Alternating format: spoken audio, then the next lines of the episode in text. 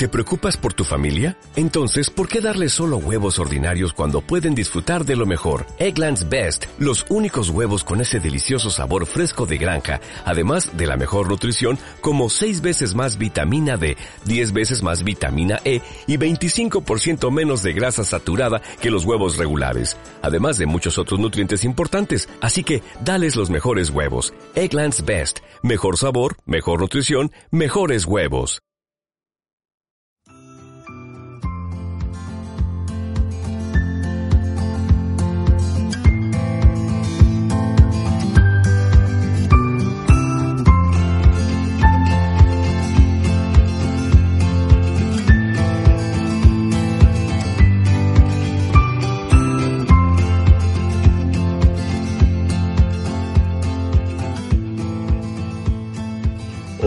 En este podcast hablaremos de comportamiento organizacional.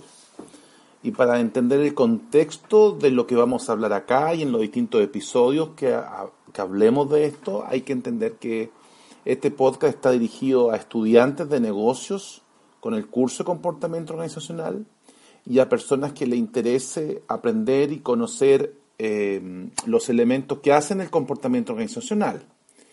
Para ello un, esquema de orden. Seguiremos como, estructura conceptual la quinta edición del libro de comportamiento organizacional de Robbins, que es un libro muy usado en diversas universidades, acá en Chile o en Europa o en Estados Unidos. Por tanto, la primera cosa que vamos a aclarar, habiendo dicho eso, es qué es el comportamiento organizacional.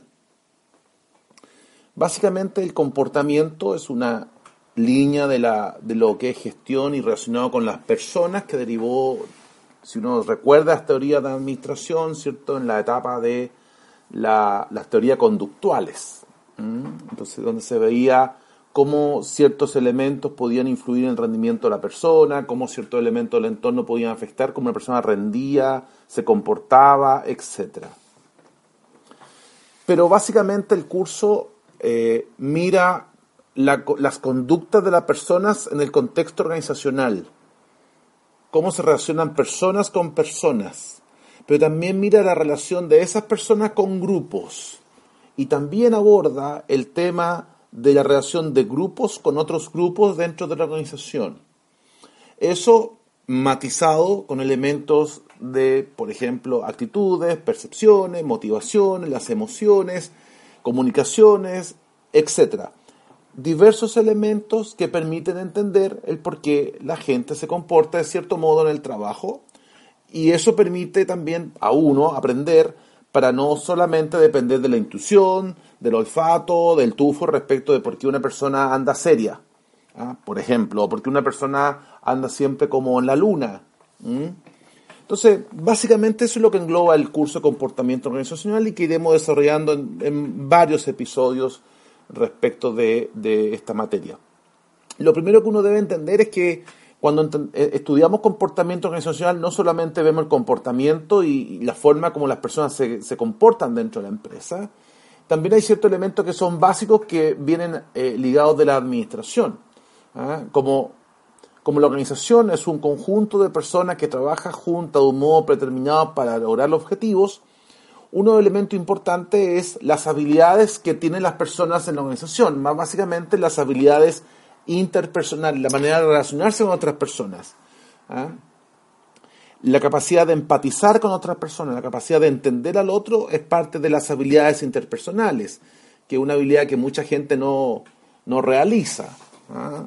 Eh, tiene, tiene también que ver con la forma como yo me relaciono con otra persona en función de la comunicación Ah, por ejemplo, si usted habla con personas que tienen menos educación que usted, evita hablar en difícil, evita hablar conceptos sofisticados, no lo van a entender. Ah, en administración probablemente usted entendió el concepto de eficiencia como hacer más con menos. Es fácil de entenderlo. Pero si usted le dice a una persona que no tiene mucha educación que la eficiencia es optimizar los procesos de manera tal del rendimiento o recursos, la persona no va a entender. Y después no se queje que esa persona no se comporta como usted quiere hay un tema de comunicación. Entonces, las habilidades interpersonales son un elemento importante de lo que engloba el comportamiento organizacional. Pero también es importante entender la la influencia que tienen los ejecutivos, los gerentes, los jefes, si uno lo quiere poner así, ¿eh? Eh, los ejecutivos de una empresa, ¿ah? que hacen y deshacen. Y hace, hace muchos años atrás, Minsberg describió los roles de los gerentes, los roles gerenciales, ¿ah? los roles y funciones de la gerencia. Cuando uno habla de las funciones de la gerencia, las funciones de los ejecutivos, los gerentes básicamente desarrollan lo que se llama el proceso de administración, planifican, organizan, dirigen, controlan, ¿ah? eh, que es la mirada más clásica de la administración. Esas son las funciones de la gerencia. Pero también, gracias al estudio de Misberg, se, eh, se pudo determinar que los gerentes cuando desempeñan su cargo ejercen roles. Y básicamente hay tres grandes roles. Uno, el rol interpersonal, ¿cierto? Esa capacidad que tiene el ejecutivo de interactuar con otros o ante otros a nombre de la empresa, ¿cierto? Puede ser el líder que conecta a gente por las reuniones, puede ser el representante cuando representa a la empresa en alguna reunión gremial, eh, cuando representa a la industria en una asociación eh, de negocio, cuando se representa una negociación con otra empresa de otro país, por ejemplo. Es el rol eh, interpersonal, la relación que uno tiene con personas.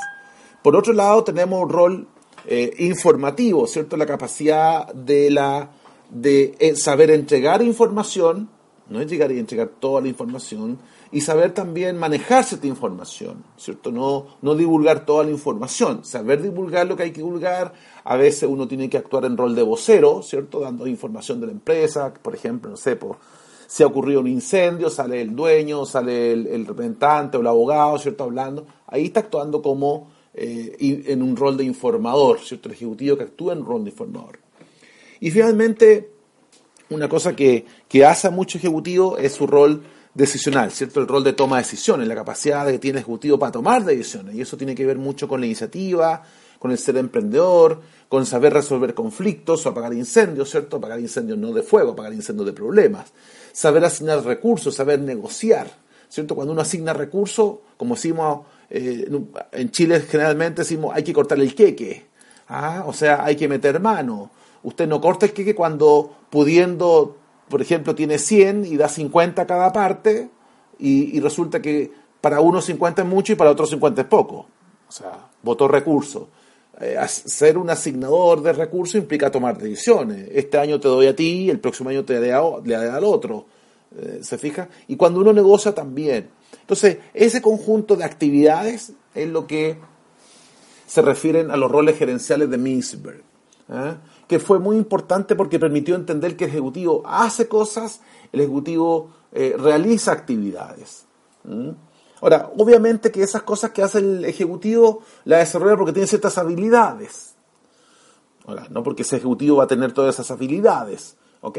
Pero cuando hablamos de habilidades nos referimos a capacidades, aptitudes o, ciertas condiciones que tienen los ejecutivos, las personas que le permiten hacer ciertas cosas. Por ejemplo, un mago, ¿cierto? Tiene habilidad de engañar a nuestra vista, no, no nos quiere engañar, pero ¿cierto? Para poder hacer sus trucos, él tiene una velocidad de mano, una capacidad de distraernos, ¿cierto? Hace movida distractora, pero hace eso, hace que su truco de magia cobre valor. Eh, los científicos que proyectan los viajes al espacio, ¿cierto? Tienen que saber de trayectorias lunares, la fuerza, la gravedad, etcétera, para que las naves lleguen a destino, ¿cierto? Entonces, hay muchas habilidades. Una de esas habilidades es lo que, es lo que uno realiza por saber algo que es lo que se llama la habilidad técnica, ¿cierto? El abogado sabe de leyes, el médico sabe de anatomía del cuerpo, el ingeniero de cálculo, estructura, etcétera, ¿cierto? La habilidad técnica se refiere a la capacidad de saber hacer algo, de saber algo más bien. Eh, lo otro son la habilidad humana, que tiene que ver mucho con la relación con las personas. Eh, eh, ¿Qué me permite a mí entender a la persona cuando está triste, cuando está alegre, cómo empatizo, cómo no empatizo, ¿no? Eh, y la capacidad conceptual, esa capacidad de entender lo que pasa y adelantarse a los sucesos. ¿ah? Y eso obviamente va, va marcando la diferencia entre lo que puede ser una gerencia exitosa de, otra que no puede ser exitosa. Entonces, cuando uno va estudiando el comportamiento organizacional, eh, básicamente nos interesa entender el efecto que tienen los individuos, los grupos y la estructura sobre el comportamiento dentro de organizaciones. ¿ah? No solamente se refiere al comportamiento en relación, a eh, mi contacto con otras personas, también a la manera como eh, eh, se establece la estructura en términos del poder, en términos de dependencia, ciertas cosas que vamos a aprender más adelante. y que van moldeando la forma de ser o hacer que tiene una organización. Entonces, básicamente, dijimos que hay, hay, ciertas ideas que estudia el comportamiento. En términos resumidos son tres, los individuos, los grupos y la estructura. ¿ah? Y curiosamente, no curiosamente, pero eh, en ese esquema se mueve este contexto de los podcasts. Vamos a ver ciertos podcasts que van a estar referidos a la, al, comportamiento de individuo, después va a haber otra serie referida al comportamiento grupal, y después todos los elementos que tienden a afectar, dado que hay una, una estructura y un cierto tipo de estructura ¿ah? en la forma como uno eh, influye o es afectado por esa estructura.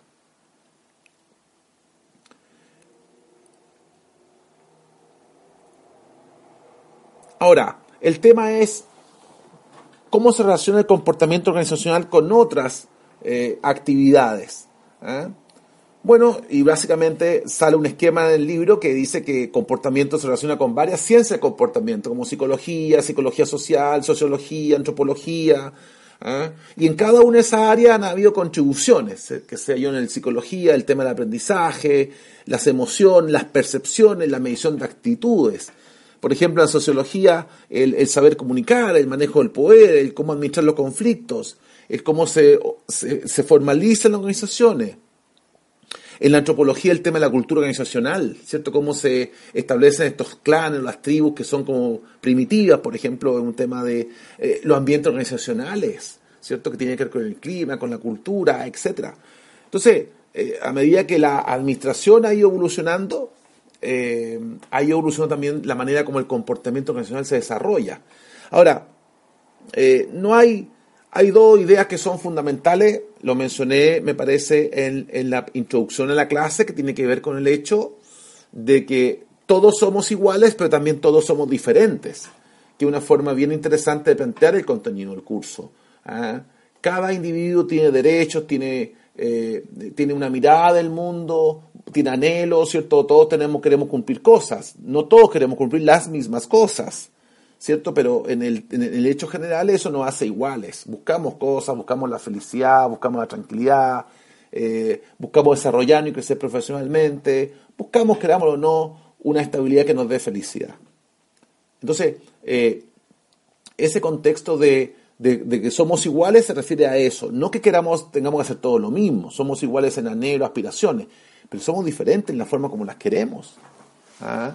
Eh, la otra vez veía una, una, un post ahí en Instagram de alguien que decía, oye, tal persona puso una empresa a los 28, otro se casó a los 40, otro tuvo hijos a los 50, en fin. Cada persona es un mundo en particular, cada persona tiene sus tiempos y sus momentos. Y es una cosa que uno debe entender, para entender cómo la gente se comporta. Hay gente que es acelerada, hay gente que es tranquila, hay gente que vive la vida rápido, hay gente que vive la vida tranquila, eh, eh, más reflexivamente. ¿ah? Pero, pero en la vida todo tiene un tiempo y un momento. No tiene para qué apurarse. Cuando usted se apura, llega antes. Y no sirve eso. Pero tampoco se demore. Porque si se demora, llega tarde. Y también es triste. ¿Entiende?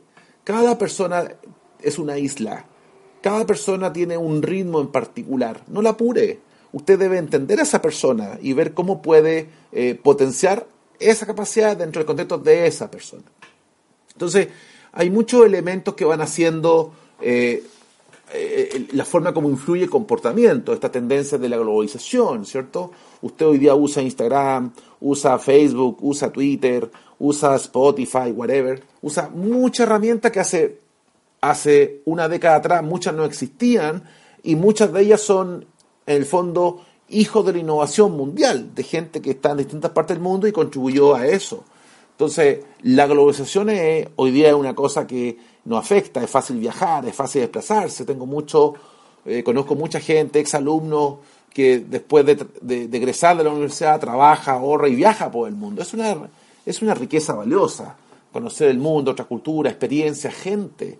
Eh, le empieza a dar uno el contexto de ubicatex respecto de cómo estamos respecto a otros.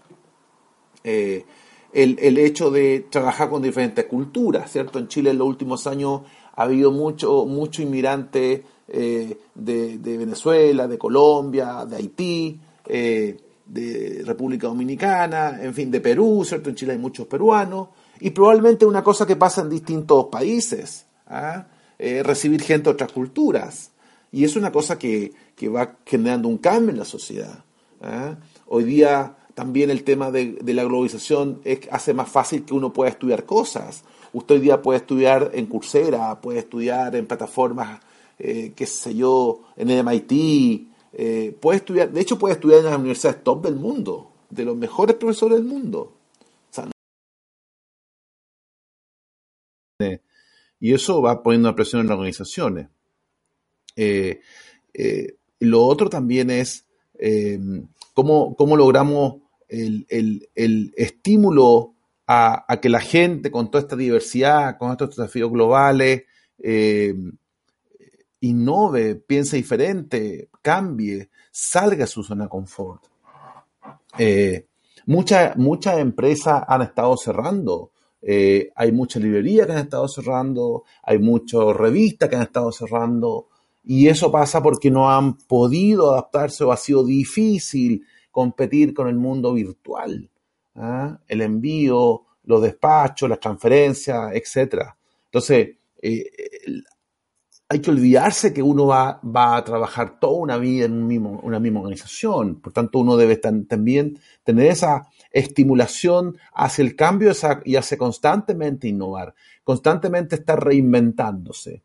Lo otro eh, el concepto de trabajo en red, ¿cierto? Probablemente muchos de ustedes eh, están en sus casas y se conectan vía Skype y conversan vía WhatsApp o Zoom, eh, comparten archivos. Entonces, hay un tema también de calidad de vida. Uno se evita ir a los centros más, más, más congestionados y, puede lograr la misma productividad, incluso mejor.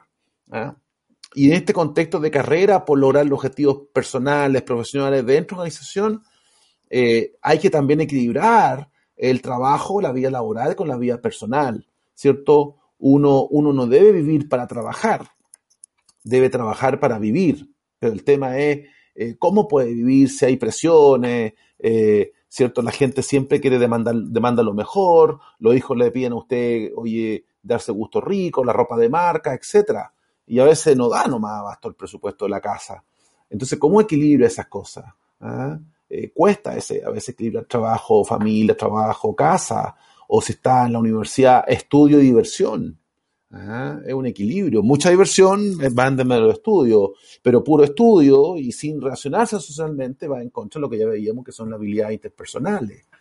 ¿ah? Entonces, eh, todo en su justo equilibrio es, es bueno. Los extremos son malos. Y eso también pensando en poder crear un ambiente laboral positivo, pero también donde hay un comportamiento ético valioso.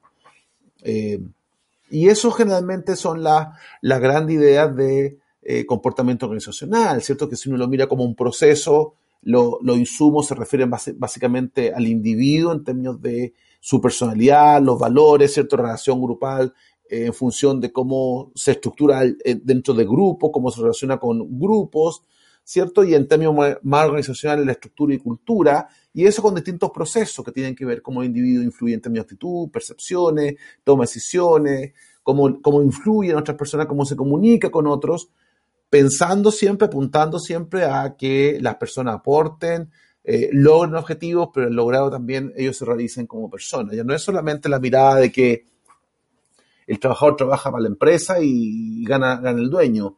Eh, es como justo y bien mirado el hecho que si la empresa le va bien, eh, también es justo y equitativo que al trabajador también le vaya bien. Entonces, toda esa suerte de equilibrios que uno va, va desempeñando en la organización van influyendo en la conducta de individuos, ¿cierto? Hay individuos que son más, más propensos al estrés, al agotamiento mental, a cansarse por temas. Pero eso básicamente pasa por...